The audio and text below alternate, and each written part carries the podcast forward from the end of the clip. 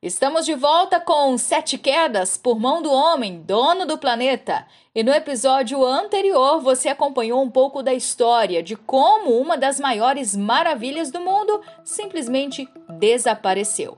No episódio de hoje, vamos trazer um panorama do acidente em uma das pontes, o resgate e mais fatos envolvendo as Sete Quedas.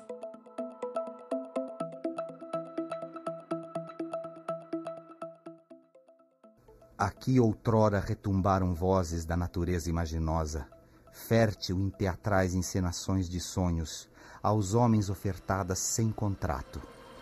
Uma beleza em si, fantástico desenho corporizado em caixões e bulcões de aéreo contorno. Mostrava-se, despia-se, doava-se em livre coito à humana vista extasiada. Toda a arquitetura, toda a engenharia de remotos egípcios e assírios, em vão ousaria criar tal monumento.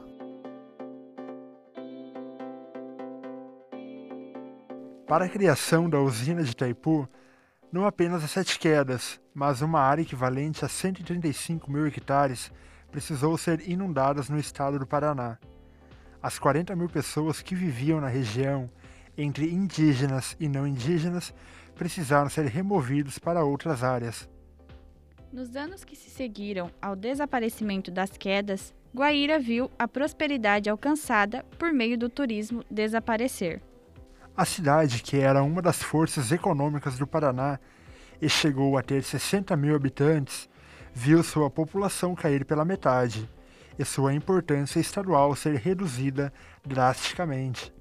Isso perdurou até que a cidade pudesse se reinventar economicamente, encontrando novas matrizes econômicas que a possibilitam retomar seu crescimento. Somente em 2019, o Senado aprovou uma lei que aumentava o repasse dos royalties da usina para o município, em reconhecimento às perdas sofridas pelo município. Antes se levava em consideração a, a área inundada né, pela Itaipu. E, ao mesmo tempo, não se levava em consideração as atividades que ocorriam nessa área inundada.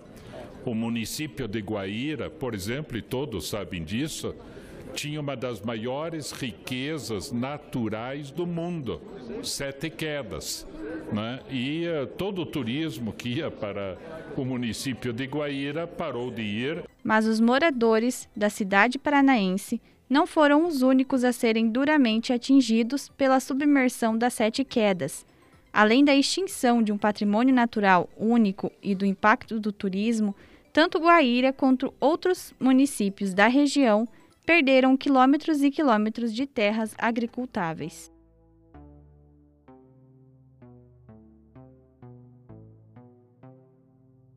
Ainda, a construção de Itaipu gerou uma série de violações de direito dos povos indígenas da Tríplice Fronteira.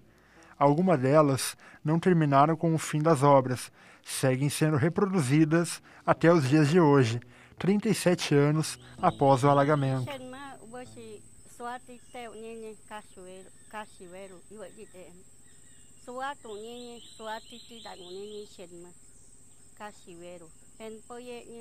Hashimai bagbak ka buke. Hashimai bagbak ka i hanyuka da ajujunyuka. Nós estamos aqui reencontrando o Pedemar depois de quase 30 anos, né?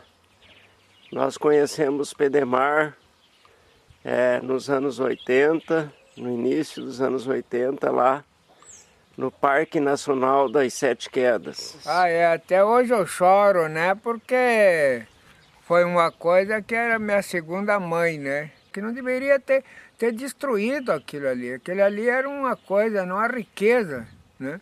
Que fala, foi de Iguaçu, as Sete Maravilhas. Sete Maravilhas era sete quedas, onde a gente vivia, a gente brincava quantas mil pessoas a gente conheceu, muitas pessoas daquilo que a gente vivia junto, né? Aqueles gritos que a gente dava nas pedras lá, né? Ihu, ihu! Hoje você não vê mais, né? Para você ver uma coisa, porque a maioria do brasileiro não valoriza né, o que tem.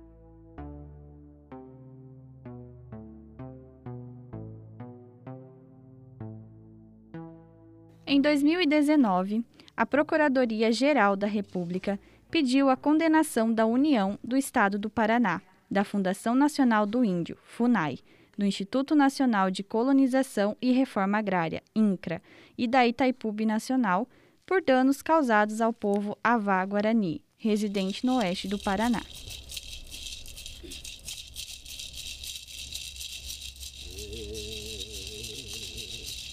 Entre os direitos violados estão a negação da existência, identidade e o impedimento à presença indígena nos territórios atingidos, que foram obrigados a sair de suas terras tradicionais e sagradas.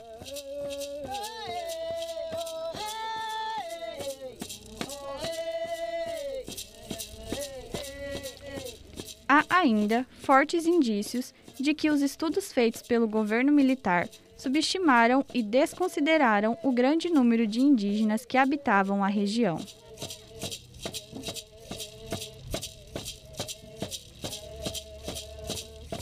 Além de perder o direito à terra, os indígenas viram suas moradias serem destruídas, tiveram redes de relacionamentos rompidas e perderam seus modos de produção e vida próprios ao serem reassentados em locais precários. Faz tempo, não sei quanto ano, né? Nós não tem casa boa, não tem nem nada. Todo mundo assim.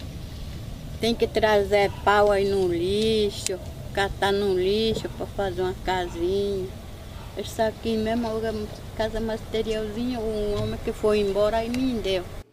No relatório enviado em 2019, a Procuradoria-Geral da República afirma: a usina causou a destruição não só do passado e do presente da etnia, mas também comprometeu o seu futuro, por privá-la de reparações e compensações devidas e por provocar o desaparecimento de referências importantes para as futuras gerações. Para o município de Guaíra, a formação do Lago de Itaipu, em outubro de 1982, tem um significado especial, pois além de inundar terras agricultáveis, como ocorreu em outros municípios, cobriu também um conjunto de cascatas, sete quedas, que representavam um importante atrativo natural de geração de renda para o município. Perdemos um, um pedaço de Guaíra, né? ficou marcado aqui em nossos corações. Né? Era a maior beleza da tela do planeta.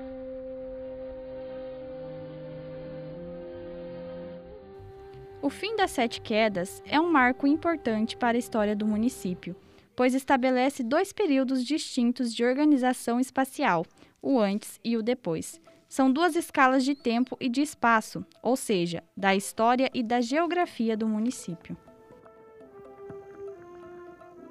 Dois momentos que estabelecem relações distintas do homem com a natureza.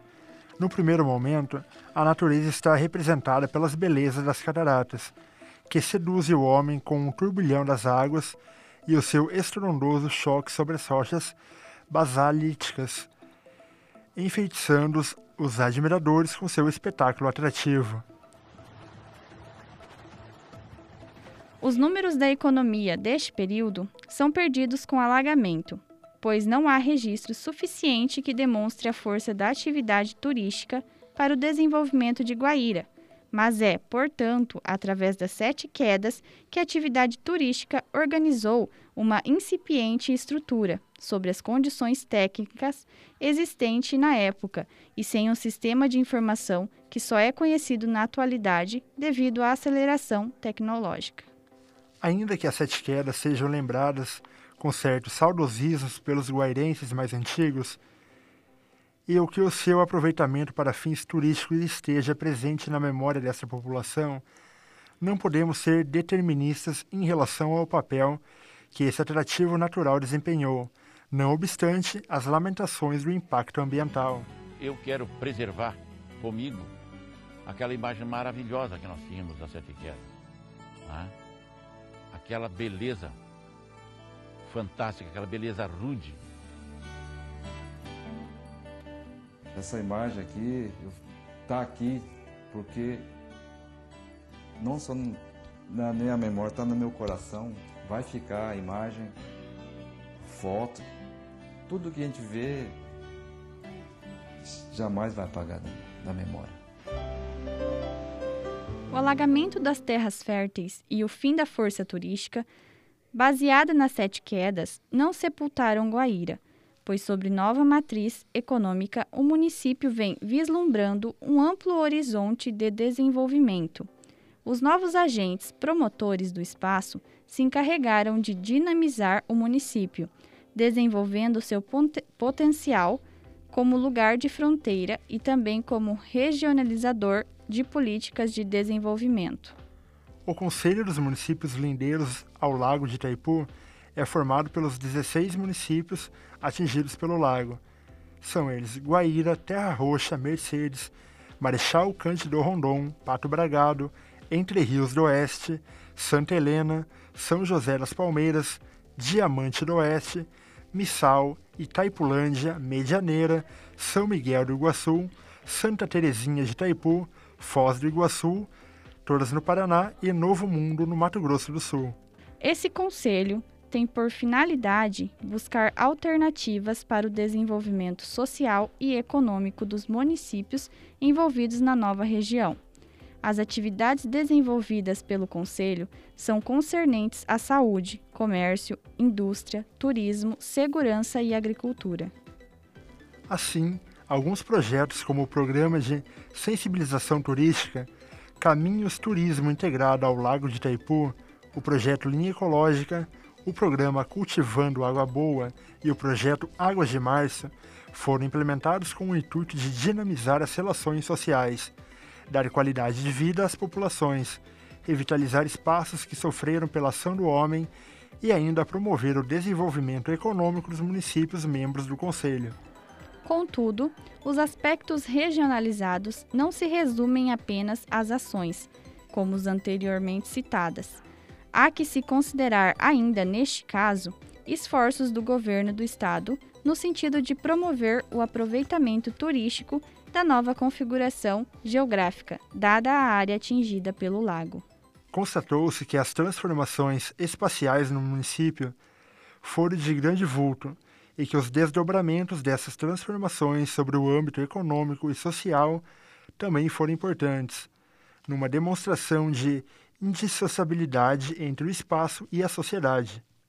Entretanto, percebe-se que não havia um critério para nortear as afirmações da população e de lideranças municipais a respeito dos resultados econômicos a partir da dinâmica provocada pelo turismo das sete quedas. De acordo com André Freitas, professor de biologia animal na Universidade Estadual de Campinas, Unicamp, um parque nacional ou uma área protegida está diretamente ligado à manutenção da biodiversidade, ao equilíbrio climático e ao serviço ecossistêmico, como manutenção da água na região onde o parque se concentra. Para catalogar as espécies da fauna, a equipe da Universidade Federal do Paraná utilizou o método de levantamento de dados identificando espécies diurnas e noturnas e seus hábitos alimentares. O levantamento indicou que havia espécies comuns tanto para a área que seria alagada quanto para a que seria preservada ou reflorestada. Dessa maneira, o relatório concluiu que as espécies sofreram redução, mas não extinção. Uma parte dos animais catalogados foi resgatada. No entanto, quando as águas começaram a inundar a área das sete quedas, os animais eram recolhidos de árvores, margens, troncos e ilhas, tanto pela Polícia Florestal quanto por funcionários da Itaipu. Esse foi o método de salvamento utilizado, ou seja, os animais estavam à deriva e, quando foram resgatados, entraram para a lista, que somou 27.150 animais salvos, entre eles mamíferos, aves, insetos, répteis e aracnídeos. As serpentes venenosas e os aracnídeos foram enviados para o Instituto Butantan, em São Paulo. Já as outras espécies foram recolhidas pelas áreas preservadas, reflorestadas ou por abrigos específicos. De acordo com o artigo, a área que sobrou para os animais se readaptarem foi de 390 quilômetros de extensão, ou seja, 10% do tamanho original. Isso pode ter gerado desequilíbrio nas espécies que sobreviveram. As autoras citam ainda a quantidade de animais que morreram após o resgate e os que invadiram casas e foram mortos. A não identificação de novas espécies que podem ter sido distinguidos sem ser oficialmente descobertas também é motivo para atestar a não eficácia do modelo de salvamento utilizado. Contudo, os aspectos regionalizados não se resumem apenas às ações como as anteriormente citadas. Há que se considerar ainda, neste caso, esforços do governo do estado, no sentido de promover o aproveitamento turístico da nova configuração geográfica dada a área atingida pelo lago. Constatou-se que as transformações espaciais no município foram de grande vulto e que os desdobramentos dessas transformações sobre o âmbito econômico e social também foram importantes, em uma demonstração de indissociabilidade entre o espaço e a sociedade. Entretanto, percebe-se que não havia um critério para nortear as afirmações da população e de lideranças municipais a respeito dos resultados econômicos a partir da dinâmica provocada pelo turismo das Sete Quedas. E desface por ingrata intervenção de tecnocratas. Aqui, sete visões, sete esculturas de líquido perfil dissolvem-se entre cálculos computadorizados de um país que vai deixando de ser humano para tornar-se empresa gélida mais nada. No próximo episódio, vamos trazer um pouco sobre a mudança do turismo, que era fonte em Guaíra e passou a se destacar em Foz do Iguaçu. Até lá!